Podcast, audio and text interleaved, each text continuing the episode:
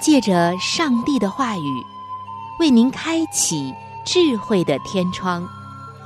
每期话题的分享，让您感受心灵的阳光，探讨生活的每个层面，体贴心灵的每次触动，为您疲惫的心找一个可以安歇的家园。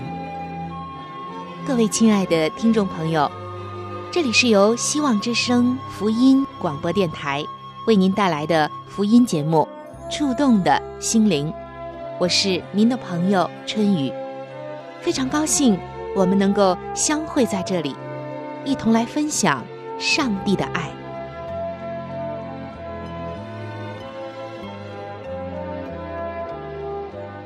各位亲爱的听众朋友，本期节目春雨为您带来的。仍然是继续上期节目亲子专题的分享。我们大家都知道，教育孩子是一项十分复杂的事情，也是一项伟大的事业。望子成龙，望女成凤，这我们太熟悉了。可以说，这八个字啊，不知道多少代、多少年，都在人的心中，也在每一个父母心中和行动中表现出来。更是普天之下为人父母者最大的心愿。这种心愿从小处看，可以成就一个人的骄傲与辉煌；从大处来看，可能造就一个民族的自豪，甚至成为一种文明与进步的代表。遗憾的就是，就一些父母而言，望子女成才，这个心愿却是很难实现。许多父母在孩子的教育上缺乏一种认知，那究竟应该如何做一个高明的、聪明的父母亲呢？圣经说：“教养孩童，使他走当行的道，就是到老他也不偏离。”作为基督徒的父母亲们，我们当然是很想要这样，但是真正的有了孩子之后，却发现。不是那么容易的事。那么，怎样能够成为一个智慧的父母亲呢？下面先给大家分享一个故事，也许从中你能体会到真正的教育方法。这个故事说到，古代有一个公主，非常非常的任性。有一次，这个小公主是又哭又闹，非要让皇上给他买一串露珠做的项链。皇上当然是很为难了，只好下令天下：如果工匠们不把露珠穿成项链，就把他们全部的杀掉。为了这件事情，全国的工匠们个个都是愁眉苦脸。忽然有一天清晨，一位老人来到皇宫，说他可以完成这个任务。哎呀，这皇上真是大喜过望啊！立刻把公主喊了来。老人家对公主说：“尊贵的公主，这样吧，你带我到御花园去，好好的挑几颗漂亮的露珠，然后咱们一起穿项链。”这小公主啊，真是挺高兴，就和老人一起来到了御花园，并且指着一颗最大最亮的露珠说。来，先要这颗。老人说：“那好，请公主把它拿给我。”小公主听了，立刻伸手去拿，可是无论她多么努力，也休想把这圆滚滚的露珠拿起来。他吃惊了，而老人及时的对他说：“孩子，这回你明白了吧？”露珠是拿不起来的，而且无论多么漂亮，太阳一晒，就会在不知不觉中悄悄的消失。就算工匠们能把它穿成项链，可太阳一出就会不见的，只剩下一根穿珠子的线绳，这不是太丑了吗？公主听了这些话，深深的点了点头，说：“我再也不要露珠项链了。”消息传开，皇上大喜，对老人说：“你三言两语就把一个娇惯的孩子给说服了，你的智慧比露珠还要晶莹。”听众朋友，老人的教育方法的确值得我们深思。现在的孩子们、学生中，的的确确有不少骄纵、娇惯、骄傲的问题孩子，也有不少学生有懒散等等的生活习惯。我们无法选择教育的对象，但是我们可以选择自己的教育方法。对问题学生、问题孩子的教育，需要的是比露珠还晶莹的教育智慧。上帝也要我们在为人处事的一些时候，一定要懂得灵巧。那这样的时候，正确的做法应该是精心的来选择最佳时机，然后耐心细致的教育，不动声色的引导，就好像春风化雨一样。有关的医学专家们说呀，在临床上有两种父母亲，一种叫做情感疏离型父母，另外一种叫做情感教导型父母。前一种父母亲很会压抑孩子的情绪，而后一种父母很懂得帮助孩子去抒发，并且帮他调节情绪，建立情感智慧。我们可以从后者身上学到很多帮助我们所关心的人发展情感智慧的方法。听众朋友，人的心有粗有细，情感疏离型父母是属于情感智慧比较低的父母亲，他们是很粗心的。比如像孩子心爱的狗死了，他就会很切实际的说：“狗死了，换一条就好了。”哭什么呀？却不知道，他失去了那个最好的，可以帮助孩子发展情感智慧的机会，孩子就学会漠视情绪、压抑情绪。但是，那些心细的、情感智慧高的情感教导型父母，就是那种能够当孩子情感教练的父母，他会帮助孩子。用情感词汇来标明心里的感受，帮助孩子疏导情绪。他会告诉孩子说：“狗死了，你好伤心是不是？”这里“伤心”是一个情感字眼。你是不是觉得寂寞？这里“寂寞”又是一个情感词汇。你是不是觉得好像失去了一个最好的朋友？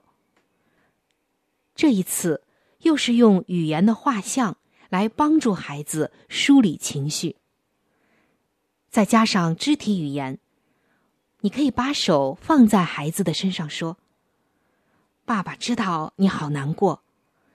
爸爸以前失去我最爱的小狗的时候，也有过这样的感受。你看看，短短几句话，一方面帮助孩子疏解情绪。”一方面帮助孩子认识情绪，让孩子知道，人有情绪是自然的，情绪是可以被了解、被疏导、被善用的。经过这种学习，这孩子将来遇到或者碰到痛苦与挫折的时候，就懂得自我抚慰、梳理情绪。长大以后。也因此了解自我和别人内在的情感世界，比较容易与人建立好的关系。相反，当一个孩子在学校被欺负了，哭着回家的时候，如果当爸爸的说：“全校那么多人，他为什么只欺负你一个？一定是你先惹他。”孩子的情绪得不到疏解，反而是伤上加伤。这样的孩子，将来如果碰到挫折时，情绪很快就会被引爆。容易伤人伤己，损害人际关系。情感教导型父母还懂得一个非常重要的道理，那就是每个人可以拥有不同的感觉反应。他们不会在孩子喜欢绿色的时候说：“怎么这么笨？为什么不喜欢红色？”也不会因为自己喜欢吃米饭，就批评孩子喜欢吃面。因为这些父母懂得。每一个人都有权利拥有自己的感觉反应。心理健全、疆界清楚的人，不会说别人的感觉不对，更不会强迫别人跟我们有一样的感觉。他们知道，上帝尊重每一个个体，上帝所造的每一个人都是不同的，都有着自己不同的特质、情感、爱好、才能、恩赐等等等等。那么这件事情为什么非常重要呢？做父母的朋友，想想看，为什么如此重要呢？因为感觉没有好坏对错之分。如果我们企图给感觉加上是非道德方面的论断，那么人际关系上就会出现很多的问题。这里我们说的感觉就是喜欢红色、绿色、蓝色。或者是喜欢吃这种食物，不喜欢吃那种食物等等，纯属个人的爱好或者特质，所以不可以轻易的去批评别人，甚至是强迫别人，尤其对待孩子更是如此。举个例子来说，有一个小孩子到外婆家去，不知道为什么哭着跑过来告诉妈妈说：“我好讨厌外婆。”而这个时候，饱读圣贤之书的妈妈立刻就说：“不许这样说，没大没小的，怎么可以讨厌外婆呢？”这马上就消灭了孩子的不良情绪反应。你想，这位母亲真的是成功的让孩子不再讨厌外婆了吗？还是适得其反，让孩子更加的讨厌外婆了呢？如果这位当妈妈的说：“外婆很疼你啊，怎么可以讨厌她呢？”这个妈妈还是不太懂，情感反应本身并没有错，而当他企图否定孩子的负面情绪反应，要在上面强加一个道德判断的时候，这个孩子的情感智慧发展就会受到一些限制。但是，一个情感教导型的父母，他却懂得，行为可以有好坏之分，思想也可以有是非之别。但每个人的本能感觉反应，这个本身并没有对与错。这样的父母亲会先想办法了解，问孩子说：“你为什么会讨厌外婆呢？”孩子委屈的说。外婆笑我头发像猴子，我好讨厌她。这时，情感智慧高的妈妈就会把孩子抱在怀里，一面安慰他，一面告诉他说：“哎呦，难怪你会生气，让妈妈疼疼你。过一会儿再说。不过，外婆昨天还特地出去为你买你喜欢的那个玩具，她还是很疼你的。”对不对呢？孩子就点点头。所以，做父母的朋友们，耐心疏导情绪，从根本上解决问题，才是智慧的做法。我们再来听一个好的例子。有一位非常棒的女士，还没有学习情感智慧之前，孩子一哭，她就马上和丈夫一起吼：“不许哭！”但是后来，学会了情感智慧之后，她慢慢就懂得不要轻易的去否定、压抑别人的情绪，因为情绪反应本身并没有对与错，情绪是可以被疏导的。他学会说：“宝宝为什么哭呢？是生气吗？”很了不起，因为他用了“生气”这两个字眼。帮助一个还没有能够用情感字眼来标明梳理情绪的孩子。他接着问：“为什么生气呢？”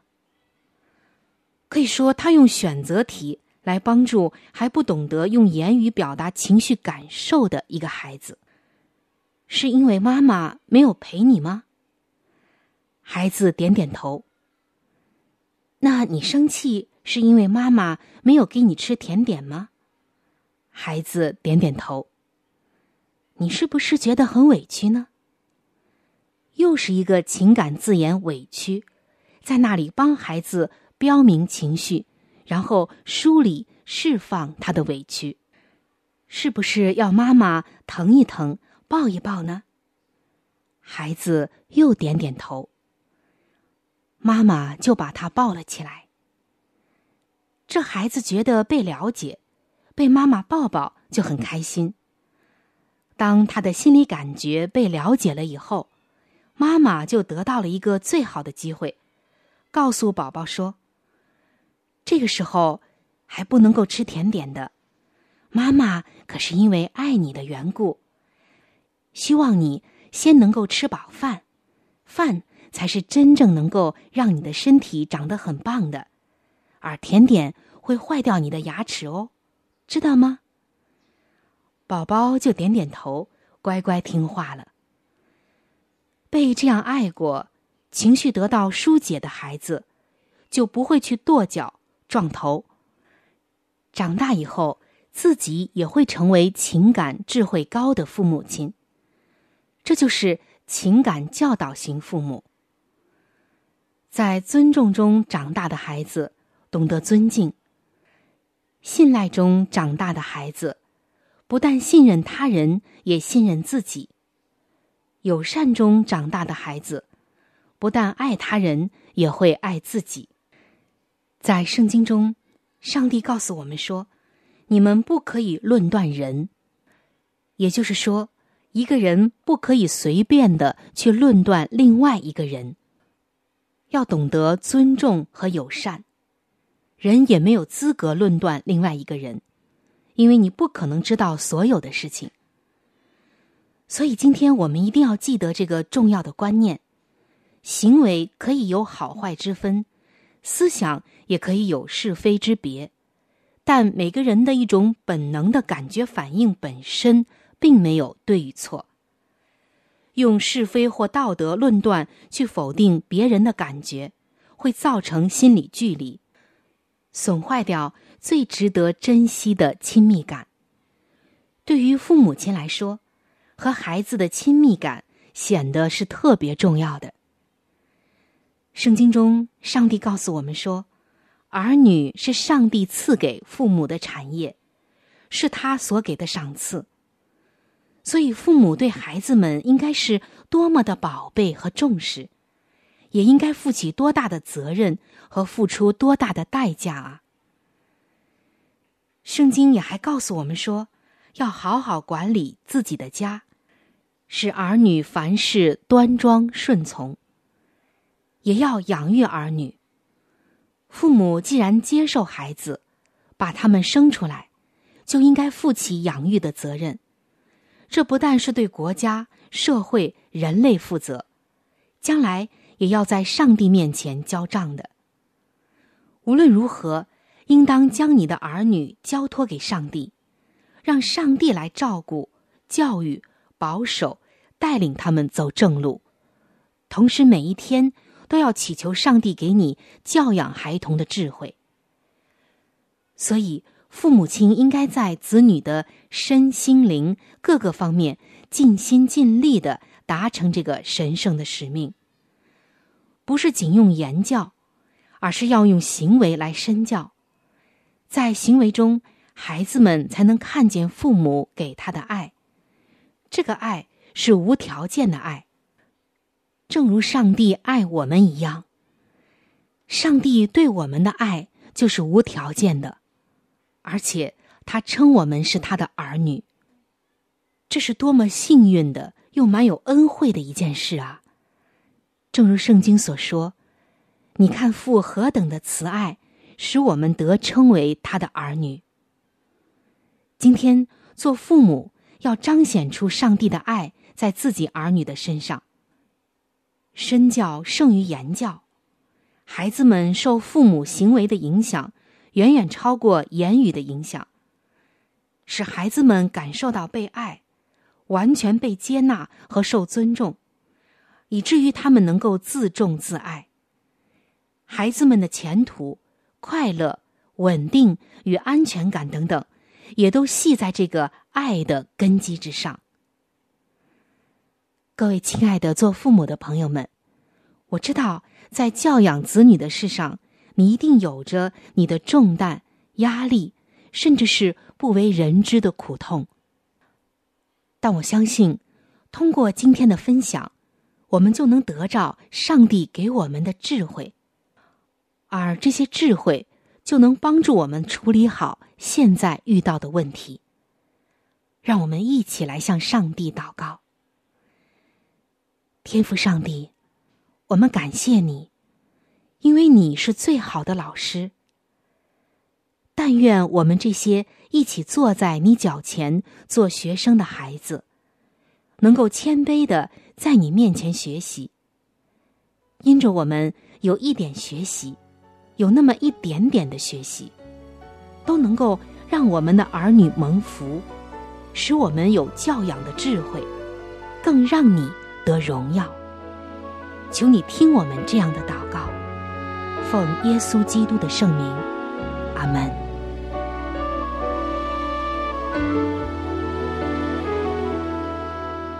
我要赞美你，尊贵的神，慈爱无比，天地因你口中的话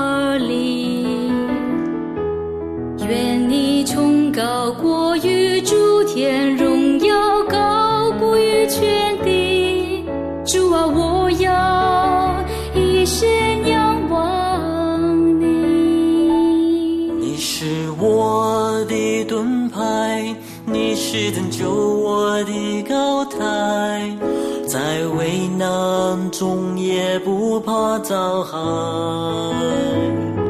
世界虽已被破坏，你早有万缘安排，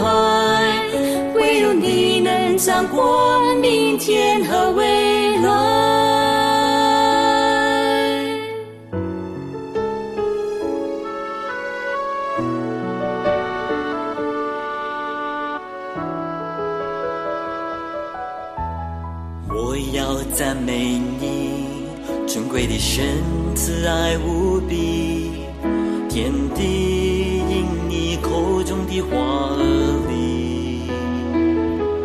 愿你崇高过于诸天，荣耀高过于全地。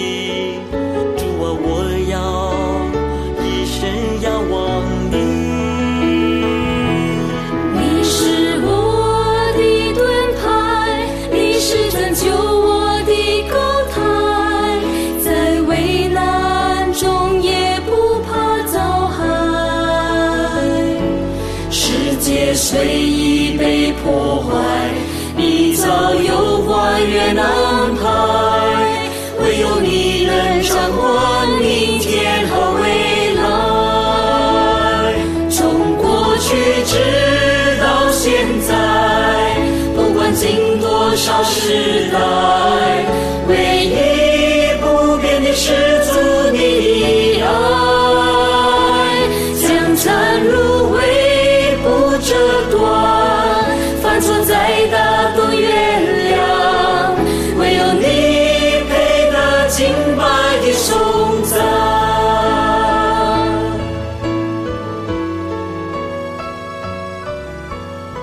亲爱的听众朋友，时间正在悄悄的流逝，就在不知不觉当中，触动的心灵节目就要和您说再见了。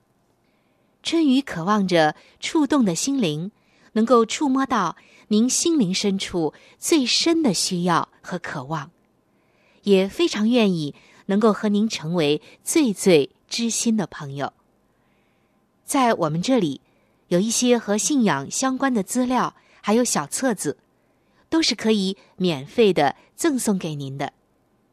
只要您愿意来了解我们的信仰，愿意来认识这位爱你的耶稣，您都可以来信或者是发电邮索取这些资料，我们将会免费的寄送到您的手中。在这里，春雨要特别说明的一点就是，如果您的条件允许的话，非常的欢迎您能够上网来收听我们的节目，以取得最佳的收听效果。我们的网址是三 w 点 v o h c 点 c n。我们的网址是三 w 点 v o h c 点 c n。如果您对我的节目有什么意见或者建议以及感想，我是非常的欢迎您能够来信告诉我。来信请寄香港九龙中央邮政局信箱七一零三零号。来信请寄香港九龙中央邮政局信箱七一零三零号。您写“春雨收”就可以了。春是春天的春，雨是雨水的雨。如果您是用电子邮件，请记我的电子邮箱。我的电子邮箱是 c h u n y u，就是春雨的汉语拼音。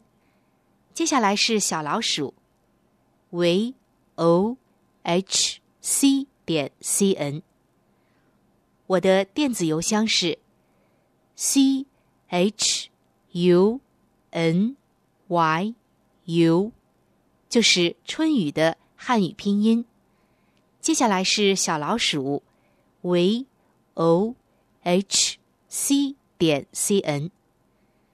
欢迎您能够来信或者用电邮的方式和我联系。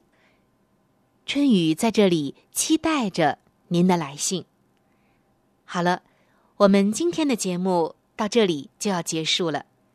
希望您能够常常的光临和支持这一频率，收听希望之声福音广播电台其他时间段更为精彩的节目。